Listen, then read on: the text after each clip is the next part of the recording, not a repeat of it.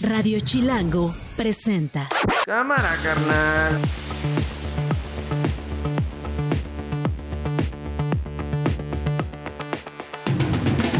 Jueves 22 de febrero, una de la tarde en punto. Soy Nacho Lozano y esto no es un noticiero. Así suena el mediodía. La corresponsal del New York Times envía a Jesús un cuestionario pero en un tono amenazante, prepotente, dándonos a conocer que están haciendo una investigación con información de la DEA, en donde gentes vinculadas a mí recibieron dinero, ya no en el 6, en el 18, incluso que entregaron dinero a mis hijos. Nunca hubo en mi administración ninguna injerencia indebida en el Poder Judicial Federal. Y lo que siempre digo, ahí están las sentencias cuántas sentencias de la Corte, de jueces, de magistrados en contra del gobierno del presidente López Obrador. La propuesta elimina 200 diputados y 64 senadores plurinominales. Estamos hablando de aquellos que se crean a través de las listas, famosas listas que los partidos integran y que no son aquellos que se eligen de voto directo. Yo soy un funcionario público que está trabajando y con un encargo, ¿no? La comunicación social del gobierno federal y de la presidencia. Sigo en esa responsabilidad, no he pensado cambiar de esa responsabilidad. Mientras el presidente de la República considere que yo pueda seguir cumpliendo esa tarea, la seguiré haciendo. Para valorar brevemente la sentencia a Dani Alves, básicamente nosotras pensamos que hace solo unos años este caso hubiera caído en la total impunidad. Todo el mundo sabe que un agresor sexual rico y famoso se habría ido completamente de rositas y pensamos que todo lo que ha pasado con este caso es un triunfo del feminismo y de las políticas feministas como la ley solo sí es sí. Esto no es un noticiero. Con Nacho Lozano.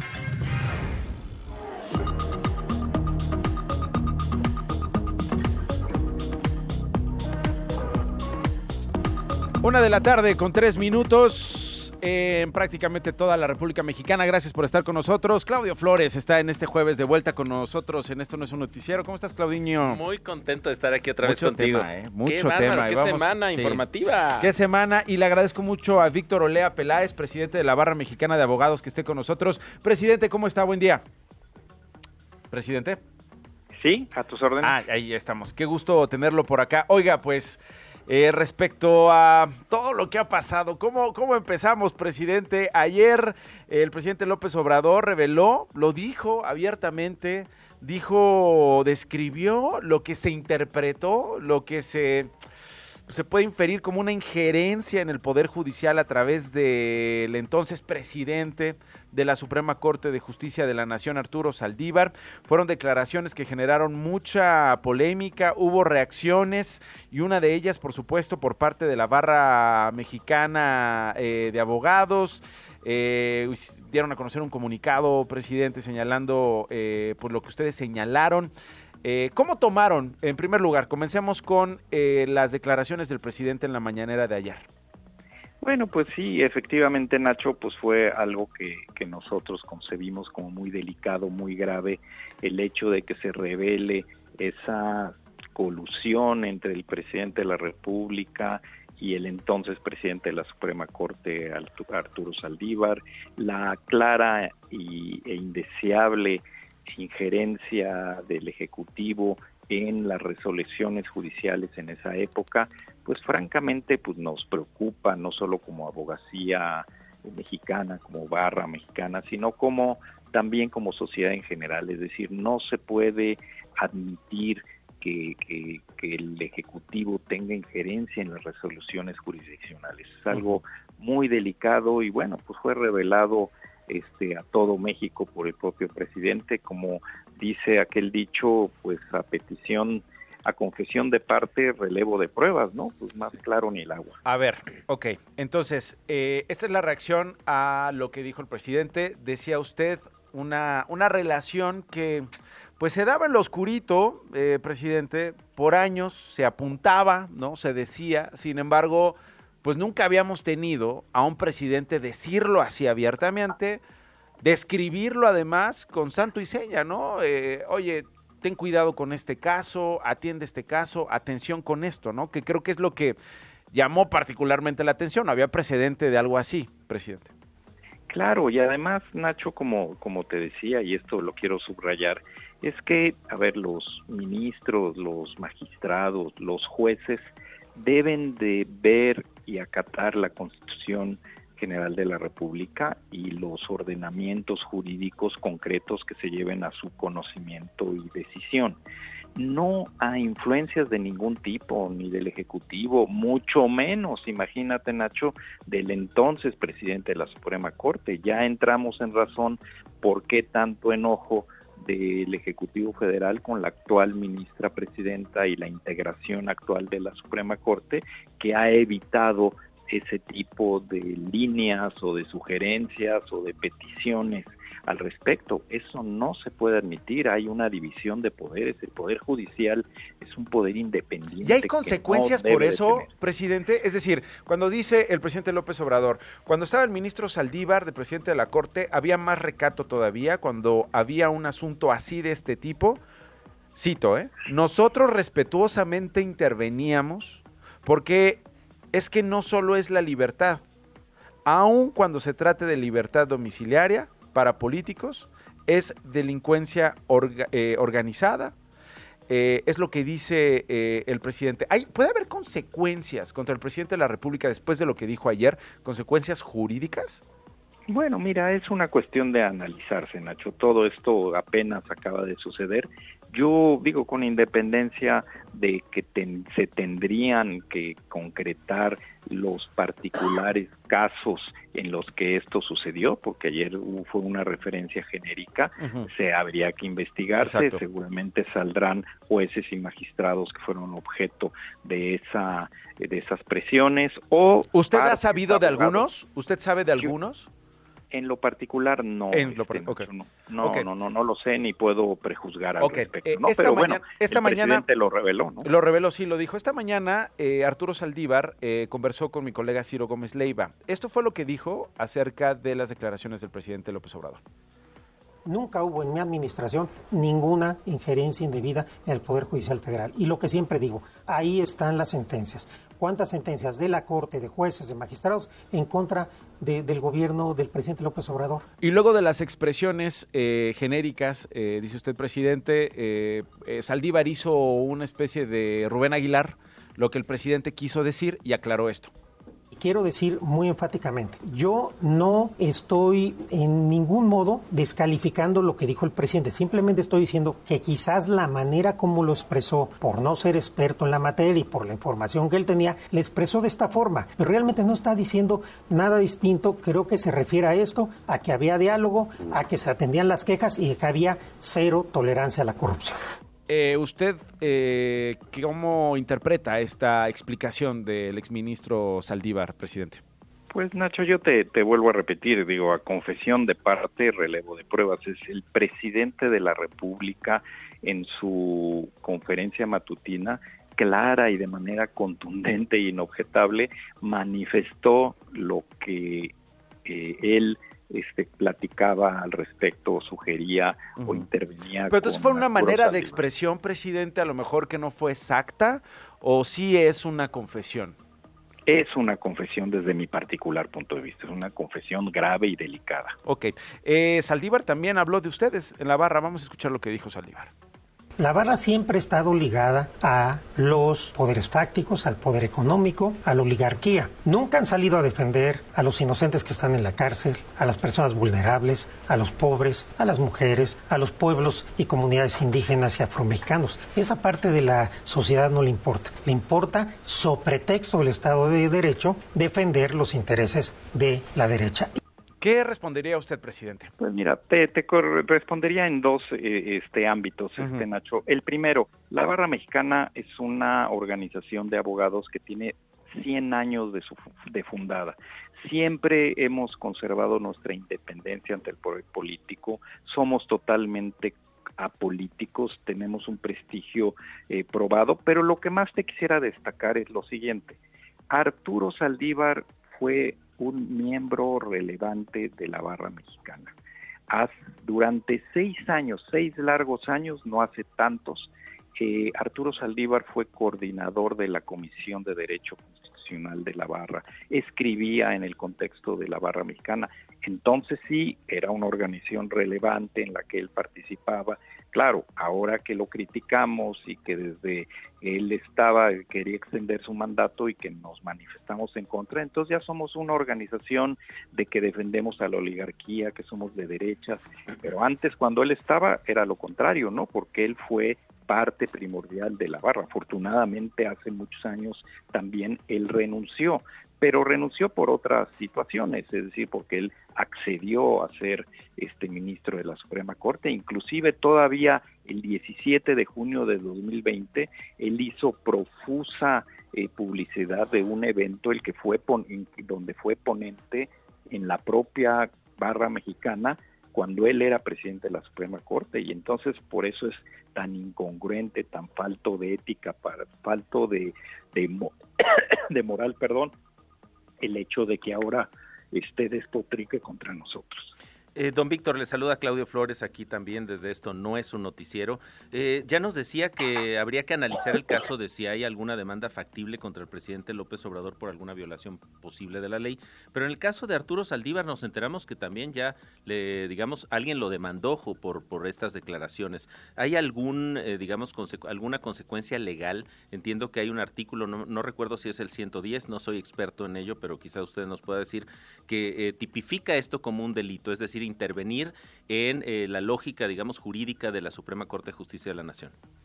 Claro, mira, no es nuestro nuestro papel, perdón, el hecho de clarificar estas situaciones, pero sí te puedo decir que en mi particular concepto, desde luego que hay conductas delictivas ahí.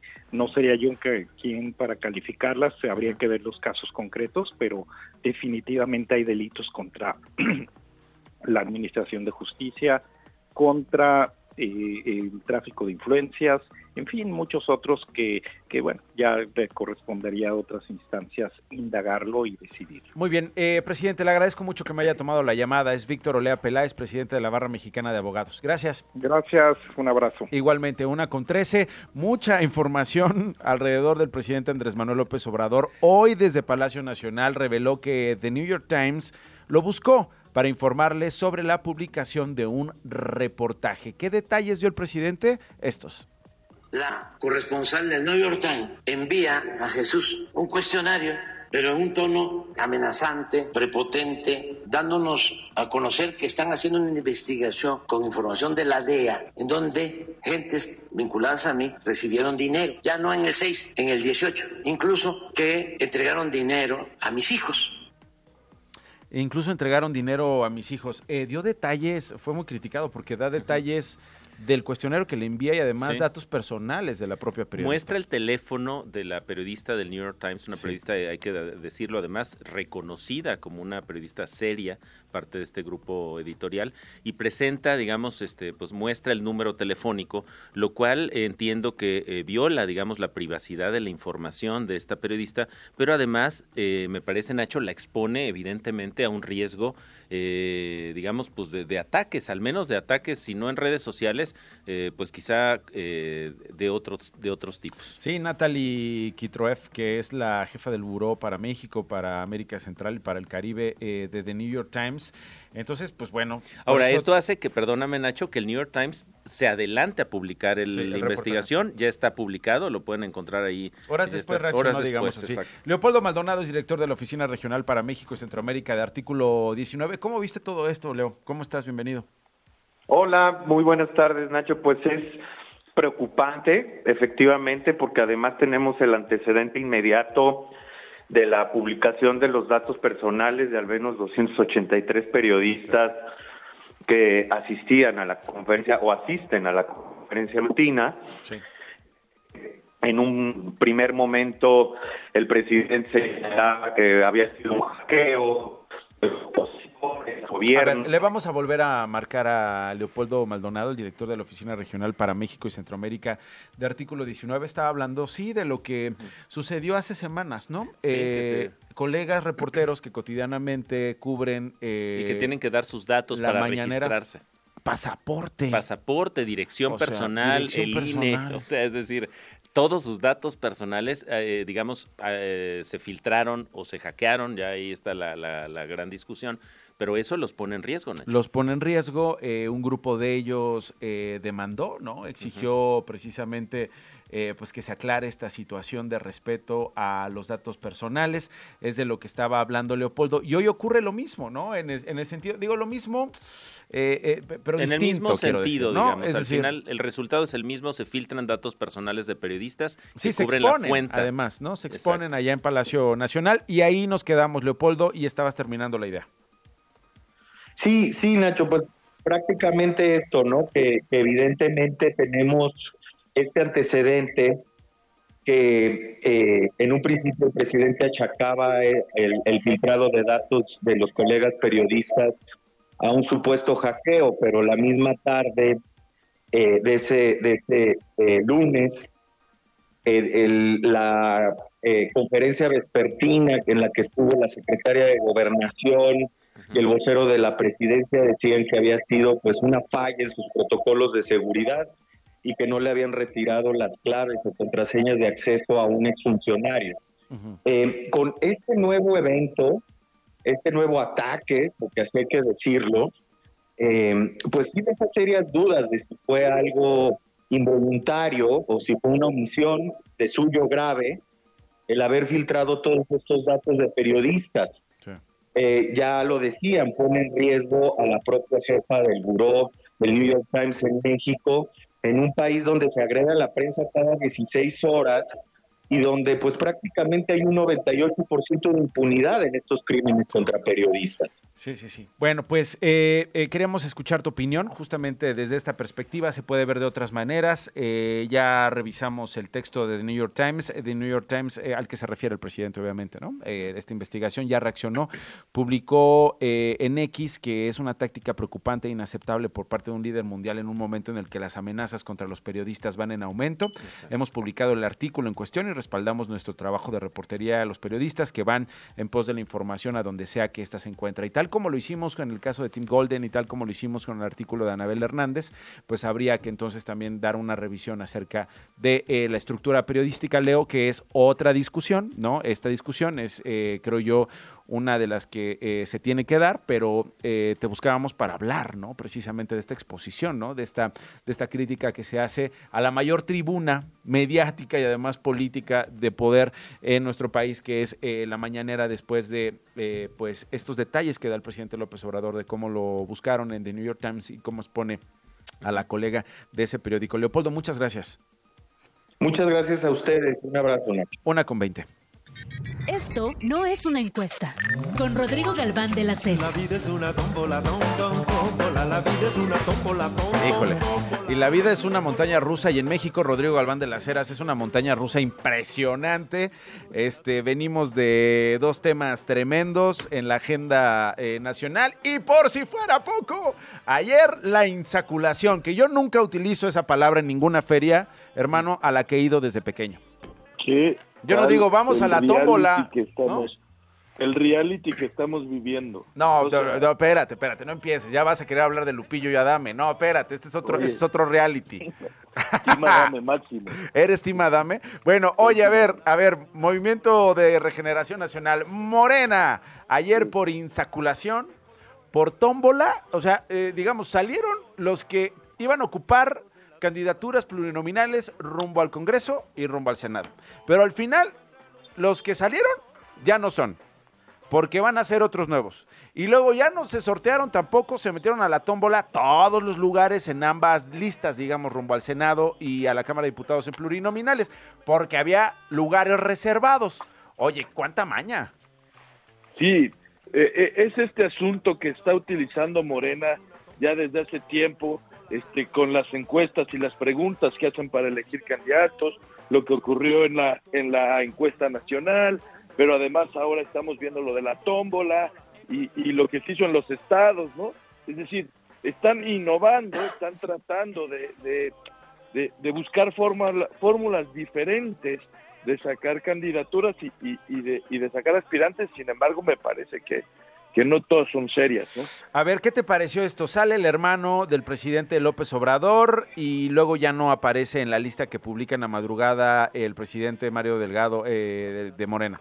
Eh, sale el vocero presidencial, eh, Jesús Ramírez. Jesús Ramírez dice, no, pues yo ahorita no estoy buscando ningún otro encargo que no sea el que tengo. Eh, ayer también teníamos a Rafael Barajas, que además tiene es como el, encargado de, del Instituto de Formación Política dentro de Morena. ¿Cuál es entonces la lista que va a ser definitiva y qué lectura le das a esta discrecionalidad con la que están repartiendo algo que prometieron iba a ser en tómbola? Sí, es que eh, a mí lo que me parece mal es la tómbola. No, no, no me parece mal que las listas plurinominales sean, dicho tal cual, dedazos. Es, los plurinominales son aquellos, están hechas para que los partidos pongan aquellas personas que ellos consideran que van a representar mejor sus intereses y que no necesariamente tienen que ir a una elección competitiva. porque les conviene, porque es parte de acuerdos políticos, porque es parte de la vida de la vida política de estos partidos, de las alianzas. O sea, es normal, pero Claro, no es un ejercicio democrático. Los plurinominales ni de suerte, como una tómbola, ni democrático para ir a una elección. Es simplemente lo que le convenga al partido o al líder del partido, ¿no? Me parece que lo que no está mal es sacar a la gente para meter otros. Me parece que lo que estuvo mal es tratar de hacer esto como si fueran aquí todos, va a ser una tómbola y los consejeros nacionales y eso es lo que me parece que estaba mal. Me parece un teatro, eso es lo que me parece a mí, me parece un teatro. Al final es lo que, el sabor que deja, ¿no? Este, teníamos, estos salieron por tómbola, pero espérame tantito, ahí te va este, ¿no? Bueno, Rodrigo Galván de las Heras, director de las Heras de Motecnia. Gracias, Rodrigo. Hasta luego, gracias. ¿Es pues un teatro? Es, es que es un show, es un espectáculo. Eh, básicamente, ¿qué vemos? Pues que salen, parecieran globos sonda estos primeros nombres que salieron, porque salió, por ejemplo, el hijo de Nacho Mier, el coordinador, digamos, de los diputados de, los de diputados de Morena. Eh, salieron nombres que, pues, de alguna manera decías, oye, pues están repartiendo muy bien amigos, familiares, sobrinos. Y luego salía gente que ni se había notado, o gente que no existía. O había errores, se repetían. Interesante lo de Jesús Ramírez, que bien le valdría, creo, buscar el fuero de, una diputación, porque pues este eh, hay muchas cosas que seguramente eh, te protege una diputación cuando la ganas. Tipo tipo, por ejemplo, cualquier tipo de eh, mal manejo, etcétera, pues el, fuero constitucional del diputado te protege ante cualquier persecución. ¿Estás diciendo que eso le permitiría protegerse? Sí, exacto, protegerse a las... es decir, hay figuras, estoy seguro, Nacho, que dentro de las figuras que están buscando una diputación, buscan protegerse el trasero, ¿no? Es decir, ¿por qué? Porque eh, ¿quién es el responsable, por ejemplo, de la filtración de datos de los periodistas? Eso constituye un delito, ¿no? Cuando se llega a investigar, que esperemos que se investigue, eso podría tener consecuencias finalmente legales también. La filtración de datos personales que se hace desde la mañanera es un es un espacio, digamos, muy importante del gobierno. filtración de datos. O filtración o hackeo, pero a ver, si no filtración, yo no sé qué es mostrar literal en la mañana por parte del presidente el teléfono de una periodista, su teléfono personal. ¿no? Ese es el ángulo que me parece que es delicado. Y interesante que él diga, no, prefiero este yo seguir aquí con mi chamba. No, sí, pero hoy no hay eh, Hoy no hay una investigación iniciada. Una investigación formal contra él. No, no, no, hay. Ahora, habrá que ver a dónde llega esta investigación sobre el hackeo o la filtración de datos de los periodistas en la mañana. En la lista de esta madrugada no aparece el hermano del presidente, José Ramiro López Obrador. No aparece tampoco Jesús Ramírez, el vocero presidencial. Marcelo Ebrard. No aparece Rafael Barajas, no está, pero hay senadores como Ricardo Monreal que saltan a la Cámara de Diputados. Él viene de la Cámara Alta, se va a la Cámara de Diputados, seguramente será el coordinador. Eh, eh, está también Adán Augusto López, mm. ¿no? Por Gran amigo del presidente. Su suplencia está reservada. Mm. Interesante, ¿no? O sea, porque también eh, importa eso. ¿Quién va en la fórmula? va Adán Augusto. ¿Y quién es el suplente? Exacto. Como sucedió con Olga Sánchez Cordero. Sí. Olga Sánchez Cordero deja el escaño para irse a la Secretaría de Gobernación, pero ya tiene asegurado, digamos, su, lugar regreso. en el Senado. Y también Xochitl Galvez, que sale del Senado para asumir la candidatura a la presidencia, y en su lugar entra Laura Ballesteros, que además eh, ya ahora como parte de MC, porque ya cambia de partido en, este, en estos años, y suma, sube como senadora justo con, la, con este esquema de la suplencia, querido Nacho. Está... Eh, ya lo decías tú, Marcelo Ebrard, por supuesto, y también el sobrino de Marcelo Ebrard, Sebastián Ebrard Lestrade, como suplente de su de, Vidal Llerenas. Ah, de Vidal, que lo conocemos bien. Aquí estuvo hace poco hablando sobre temas de legalización. Exactamente. Entonces, así, a ver, es un transfugismo. Sí, es chapulinismo, un chapulinismo, chapulinismo político. Y mira, hay un chiste que salió tan bueno que hay que contar lo que es el caso de Sandra Cuevas. Sandra Cuevas ya tiene las cuatro, digamos, gemas del destino, le falta una, solo le falta tener a Morena porque ya pasó por PRI, PAN, PRD y MC. ¿No? Pues como varios, ¿no? Sí. ¿A, quién te Bueno, le falta a Sandra Cuevas, le falta un, Ricardo partido para haber estado en todos. Ricardo Monreal igual. Sí. Jorge Álvarez Maínez, no, no, no, mm, tantos como ellos, pero tantos, pero bueno, y los que faltan, hermano. Oiga, de última hora, el Instituto Nacional de Transparencia, Acceso a la Información y Protección de Datos Personales, Claudio, ¿qué pasó? Ha comunicado que va a iniciar una investigación de oficio ante la divulgación del número telefónico de la periodista de The New York Times lo que sucedió hoy en la mañanera, hoy 22 de febrero. Continuó estableciendo que durante dicho evento el titular del Ejecutivo hizo alusión a un trabajo de investigación del mencionado diario internacional y leyó ante todos el número de la corresponsal. Cerró el documento recalcando que la investigación busca establecer si existen violaciones a principios y deberes establecidos en la Ley General de Protección de Datos Personales en posesión de sujetos obligados, lo que hablabas tú, Claudio. Exacto. El instituto se declara a la espera de la posible denuncia que surja en este caso. Una con 27. Estás escuchando Esto no es un noticiero con Nacho Lozano. Regresamos. Las noticias de una. Adelante, Glo. Muy buenas tardes, Claudio y Nacho. La economía de México creció 3.2% en 2023 respecto al año anterior, con lo que superó ligeramente las estimaciones de 3.1% que el INEGI había calculado en enero. El producto interno bruto creció 0.1%, 0.1, perdón, 0.1% en el último trimestre del año pasado, frente al periodo julio-septiembre, su menor ritmo desde el tercer trimestre 2021. Un sismo a 81 kilómetros al sur de Coalcomán, Michoacán, se registró esta mañana. El Sismológico Nacional detalló que el temblor fue de magnitud 4.1. Además, dos microsismos se presentaron en dos estados. El primero, a 56 kilómetros al oeste de San Felipe, Baja California, de magnitud 2.9, y el otro en Coquimatlán, Colima, también de magnitud 2.9. Una mujer de 52 años falleció presuntamente por un infarto la mañana de este jueves en la estación Indios Verdes de la línea 1 del Metrobús. Se supo que la mujer acababa de ser dada de alta de una clínica médica, mm. iba con su hijo, pero cerca de las 6.30 de la mañana comenzó a sentirse mal. El servicio fue interrumpido por al menos tres horas.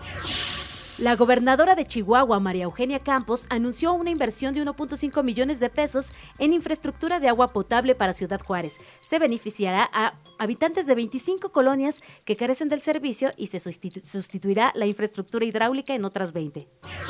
Los magistrados del Tribunal Electoral del Poder Judicial de la Federación acordaron que en su próxima sesión discutirán la elaboración de un cuaderno de antecedentes, en donde se registrarán todas las sentencias que hayan acumulado el presidente y otros actores por violaciones al marco constitucional y al sistema electoral, mismas que tomarán en cuenta al momento de calificar la elección presidencial.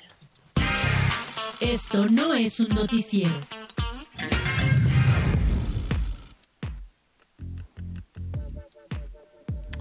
Una de la tarde con 33 minutos. Eh, está con nosotros Catalina Pérez Correa, académica, investigadora por muchos años, que hoy presentó en la Cámara de Diputados, en la biblioteca de la Cámara de Diputados, un estudio muy interesante sobre las prácticas y preferencias de regulación de la cannabis en México. ¿Qué pensamos los mexicanos sobre el consumo, sobre la regulación, las implicaciones, sobre la educación? ¿Qué tanto impacto tiene o creemos que tiene una eventual regulación de la cannabis en México? Catalina, gracias por tomarme la comunicación. ¿Cómo estás? Muy bien, Ignacio, ¿cómo estás tú? Ay, qué, eh, qué formal es, ¿verdad? No, ya te voy a decir Cata, no me digas Ignacio, dime Nacho. Bueno, dijiste Catalina, yo te Tienes razón, me regresaste. Muy, bien, tienes razón, Cata. No, tienes razón, Cata. Oye, ¿cómo les fue? Eh, ahí estuvimos en la presentación del estudio sobre estas prácticas y preferencias, una investigación tremenda, Catalina. Cata, perdón. yo, yo, yo, creo, yo, yo, creo que muy bien. Ignacio. Ignacio. No, Nacho, a ver, Yo, yo creo que muy bien. En, en general la recepción y me, me da gusto saber que eh, diputadas, diputados de distintos partidos están de acuerdo con que se tiene que ya regular la cannabis. Ahora también pues es un poco decepcionante ver que, que ninguno considera que, que existe una posibilidad real de que se apruebe eh, pues para el final de este sexenio. Eh, y eso pues parece que se- seguimos pateando el bote. Ahora, antes decían que los mexicanos no estábamos listos, que la gente no lo quería, que había mucho riesgo. Y ahora son ellos. Ahora, ahora lo que vemos es que las y los mexicanos están de acuerdo con la regulación, que, que hay eh, temores, pero son temores que, que, que tienen más que ver con el modelo de regulación que con que se regule Sí, sí. la cannabis. Y, y ya, o sea, las excusas, ya la Corte lo declaró inconstitucional, ya la- las personas han cambiado su percepción y su opinión y ahora pues lo que vemos es simplemente que, que pues no, no, no avanza por quizás la ideología o el, el, el, el, este, consignas partidistas. Oye, Cata, es un trabajo además que hiciste que les llevó muy buen tiempo a ti, a Jonás von Hoffman, otro colega tuyo, investigador. Eh, compártenos, por favor, un par de hallazgos que te hayan impresionado sobre estas preguntas que le hicieron a los mexicanos entrevistados para estas encuestas, que les sirvió, por supuesto, de columna vertebral para el estudio. Algo que te haya impresionado, eh, tú que has investigado esto por años. A ver, yo, yo creo que hay muchas cosas. Una, una de ellas Dime es ver que, eh, que, que, las, que las personas en realidad ya no tenemos este estigma sobre las, las quienes consumen cannabis. Está como, ay, ese marihuano, esa persona que consume, que ahora ha cambiado eso. La gente acepta que las otras personas consuman y que eso no significa que los percibamos como alguien riesgoso, ¿no? Eh, eh, y eso me parece que sí es un cambio significativo en, en términos sociales. La otra parte también es que las personas eh, sí consideran que, que, el- que quienes consumen deben de, de tener la posibilidad de acudir a un mercado legal Qué y bueno. no acudir a un mercado ilegal para conseguir la cannabis y eso me parece también que es un cambio importante porque pues la, la gente eh, pues no como que a veces tiene opiniones contradictorias pero cuando les preguntas oye tú crees que una persona adulta que quiere consumir tiene que ir al mercado ilegal dicen no yo creo que en su mayoría dicen eh, tiene que tener la posibilidad de adquirir lo que va a consumir en el mercado legal eh, y, y pues me, me- me parece que sí está mostrando que hay un cambio, no nada más en la percepción sobre el uso, sino también en la utilidad eh, de la política actual, que es eh, la de la prohibición. ¿no? Eh, justo lo que platicábamos ahí en la presentación es cómo hay mucha desigualdad hoy en la eh, actual regulación de la cannabis. En el, eh, tú decías una frase muy buena que se tiene que tener o, o tramitar el derecho al libre desarrollo de la personalidad. Eh, y, es, y eso es lo que estamos viendo, que si no tienes tú las posibilidades legales, el conocimiento, el tiempo para ir a tramitar tu permiso frente a la COFEPRIS, pues puedes estar sujeto a que te detengan por consumir cannabis. Qué fuerte. Cata, te saluda Claudio Flores aquí también con Nacho Lozano.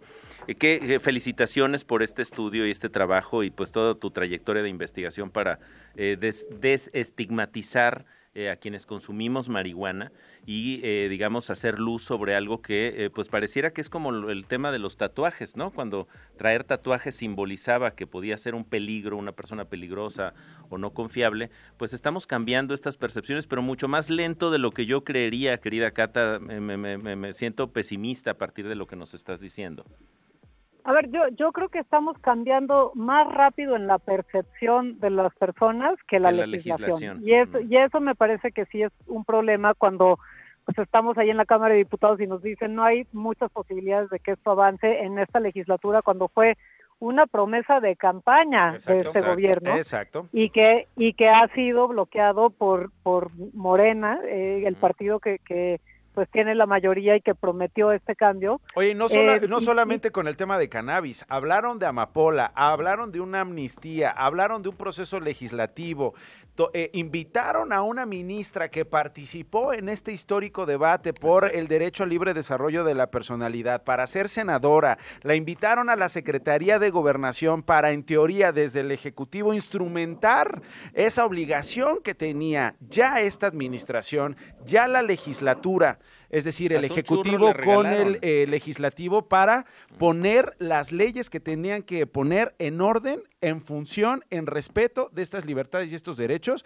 y, y eso ni- no lo cumplieron. Hablaron, insisto, de la amnistía, hablaron de un asunto clave también en la vida pública de México que tiene que ver con las personas que están presas, hoy que nos están escuchando desde las cárceles, acusadas de posesión simple, eh, relacionado con marihuana, y que tampoco cumplieron, Cata.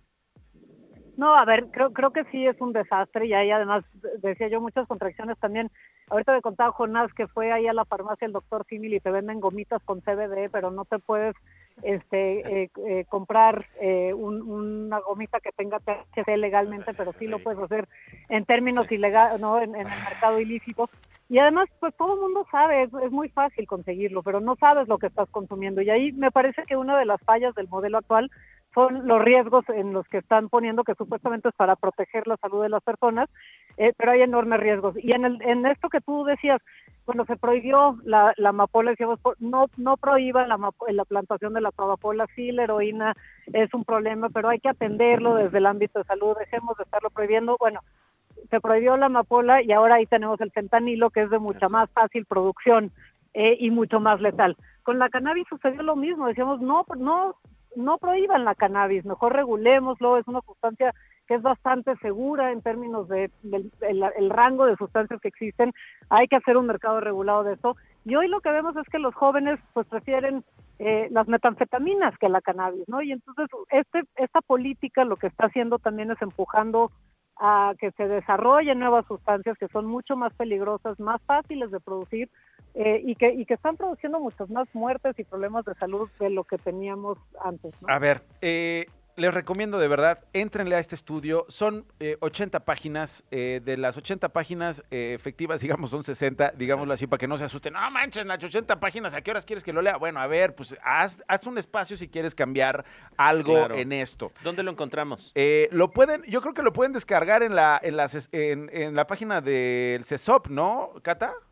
Sí, creo que va a estar en la Cámara de Diputados. Cámara de Eh, Diputados. está- ya, ya, ya está. Eh, es más, eh, si quieren yo yo puedo compartir ahí también si te lleva el, En el tus QR redes para que Ándale, para el que QR y nosotros lo compartimos aquí desde Radio Chilango para la gente que quiera tener el- los resultados, los hallazgos en este estudio que hicieron tú y Jonás. Eh, felicidades, Cata, y muchas, muchas, muchas, muchas, muchas, muchas gracias porque sin información, sin estos estudios, sin evidencia científica, no se pueden tomar ni decisiones personales, ni decisiones íntimas, Ni ni, comunitarias, y mucho menos políticas que impacten la vida de millones de personas, como lo estamos viendo hasta ahora. Toman decisiones, yo no sé si ignorando esto o simple y sencillamente... eh, Desde la moralina. O soslayándolo, ¿no? Haciéndose Exacto. güeyes. Eh, tampoco hemos visto a los aspirantes presidenciales, Cata, con una agenda, con una Clara propuesta que tenga que ver con la regulación clara, seria, eh, eh, respaldada, sólida, ¿no? Eh, pero sí vemos, pues bueno, eh, problemas en Guerrero, problemas en aquí y allá, en fin. Eh, muchas cosas. Cata, gracias. Catalina, gracias. Muy- muchas gracias a ustedes por el tiempo y el, el difundir este tema. Sale. No, gracias a ti. Gracias, Cata. Catalina Pérez Correa, una con 42. Esto no es un noticiero. Con Nacho Lozano. Bueno, estamos de manteles largos. Sí, de fiesta, de fiesta. Estamos de fiesta. Estamos celebrando la esquizofrenia y la locura de un tal Leonardo por ahí perdido. Este. Estamos celebrando también la posibilidad de que el teatro eduque a niños, a nuevas generaciones. Híjole, qué responsabilidad. Híjole, solo los grandes lo pueden hacer. Coincido. Y hoy hay un grande aquí. Es el maestro Mario Iván Martínez, que está con nosotros en Radio Chilango. ¿Cómo estás, Mario? Encantado de estar aquí, muchísimas gracias. Eh, te- disfrutaste la plática sobre la mota que nos echamos con Cata, ¿no? Sí, cómo no, muy interesante. Sí.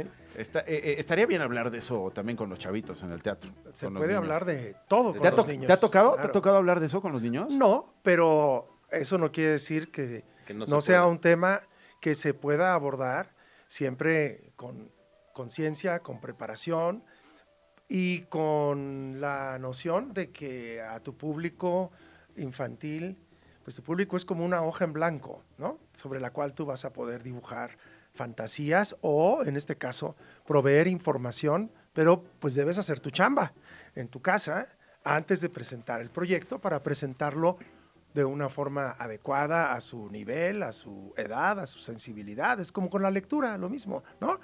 El que quiere iniciar a los niños en la lectura, pues primero eh, debo de evadir la tentación de que sea un flagelo escolástico, ¿no? Te portaste mal, así que tienes que leer de la página 36 a la 4600, ¿no? Sí, una culpa terrible. En sí. lugar de compartir con ellos la aventura. Oye, Mario Iván, pero qué cosa tan fantástica acabas de decir. Porque además tú lo haces por años. Te plantas frente a esas hojas en blanco y les lees. Te plantas frente a esas hojas en blanco y los, Los invitas, inspiras. los inspiras. Qué responsabilidad. No sé, bueno, no sé si sea responsabilidad. Y qué placer. Qué maravilla, qué, Qué maravilla, Sí. sí.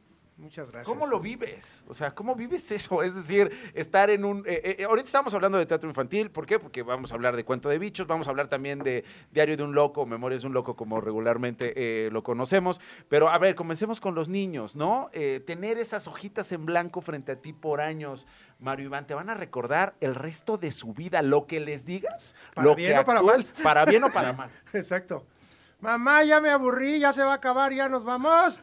Esa es la peor pesadilla de un cuentacuentos.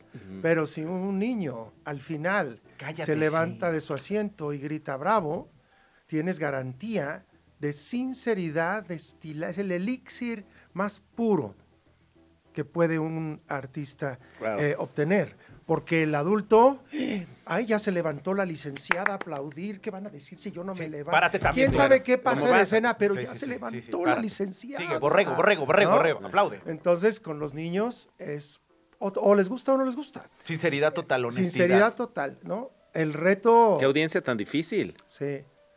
Decía el maestro Eliseo de, Diego que es muy loable presentar cosas para niños, pero el verdadero hallazgo es cuando ellos lo celebran por iniciativa propia, como hiciera don Francisco Gabilondo Soler con su acervo magnífico de 226 canciones, por ejemplo, ¿no?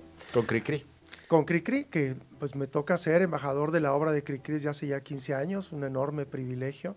¿Y cómo es esto? Porque además es transgeneracional. Es decir, tú estás hablando de los niños, quienes tienen hoy que 3, 4, 5 Sí. años, 6. Sí. Pero, o sea, es reencontrarse los que tenemos eh, 30, 40, junto O con los los que tienen de 50, 50. 60. Sí. Ujú. 70, 80, si quieres. ¿Cómo, ¿Cómo es ese diálogo intergeneracional? ¿Cómo se convoca eso? ¿Cómo se logra que convivamos todos estos eh, seres humanos con estas edades? Bueno, en mi caso eh, le he apostado a una selección literaria sin tacha, sin reproche.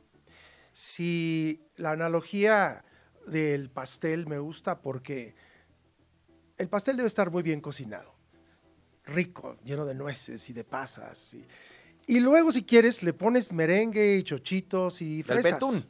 Pero si nada más es merengue, chochitos y fresas, te vas a empalagar, ¿estás de acuerdo? Sí, sí, sí. Entonces la esencia debe de estar muy sólida. Y Esponjosito. de alguna manera estás tú abonando a su formación cultural. Lo, lo esencial, lo primordial es que el niño la pase bien, que se divierta. Pero si al mismo tiempo, como, como cuando la mamá echa el huevito en la malteada o en el licuado de chocolate, porque no se quiere comer el huevo, pero necesitamos esa proteína, A esa sustancia. Ahora sí que a huevo. Exacto. Pues Oye. qué, qué- qué- qué mejor que hacerlo con material que les divierta, pero que al mismo tiempo les encauce, les lleve la reflexión. Ay, no. Y si más adelante un niño, un monote de 21 años se acerca y me dices que es que yo era niño y fui a verte al, al Quijote y ahora ya, ya, ya leo el Quijote, ¿no? O, o- o ahora yo ya toco el piano. Oye, ¿te ha ¿no? pasado? ¿Te ha pasado? Así de que, Sí, oye, pues a ti. constantemente, sí, o llevan ya sus hijos. Yo ahora soy Claro. Pacheco. Ay, sí. Sí. Maestro, eh, además como embajador de Francisco Gabilondo Soler de Cricri, qué reto tan importante porque además a Cricri también hay que traducirlo, ¿no? En el contexto, en, eh, de repente canciones que pudieran sonar eh, pues eh, digamos ya no acordes con el esquema de valores actual. Pienso en la negrita cucurumbé, por ejemplo. Que La pudiera- muñeca fea. La muñeca fea. Bueno, la muñeca fea creo que es más pertinente y vigente que nunca, ¿no? Porque el acoso y la violencia contra los niños, pues es- ahí está y es un poco lo que creo refleja la historia. Pero eh, traducir a Cricri, traducir a Cricri, acercarlo a las nuevas generaciones que tienen otros esquemas de valores y compites contra las tecnología y los celulares que nos ah, roban la atención infantil. ¿Cómo le hace, maestro?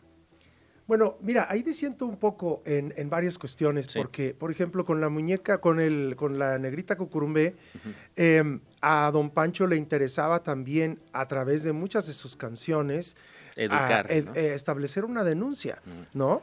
Eh, en la patita lo- existe. Exacto. En este caso, él está exhibiendo una eh, discriminación abierta de ciertas minorías, a mi juicio. Eh, claro, ahora podríamos, po- muchos pueden eh, poner sobre la mesa el argumento de que la palabra per se negrita ya no se debe mencionar, ¿no? Sí, hasta De hecho, un dulce le Punto- quitaron el nombre. Voz en punto, eh, con colegas queridos que también son embajadores de la obra de Cricri, en un momento, en una presentación, les prohibieron cantar el negrito bailarino o, o la negrita cucurumbé. Mm. Pero bueno, sí, es, eh, algunos aspectos se prestan tal vez a debate actual. Sin embargo, a mi juicio, los atributos de una obra, 226 canciones escritas por la misma persona, ¿no? La- el texto Increíble. y la música, Los personajes. con una prosodia perfecta, con una imaginación y una creatividad inusitada. Tú reconoces una canción de Cricri en los primeros dos compases. Ta, ti, ta, Ratón vaquero. ta, ta, tira, ti, ti, tara, te, pa, pa, pi, pa, pa, tara, tan, ¿no?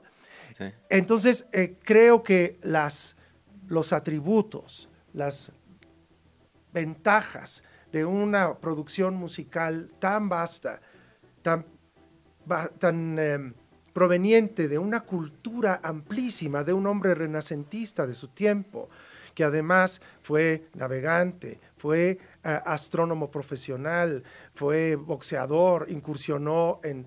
O sea, en- re- renacentista dices tú por el, el- el interés, por, por, ser todo. polifacético, por- ¿no? por- y por ser además un El humanismo. a- autodidacta y, y- y un gran lector, ¿no?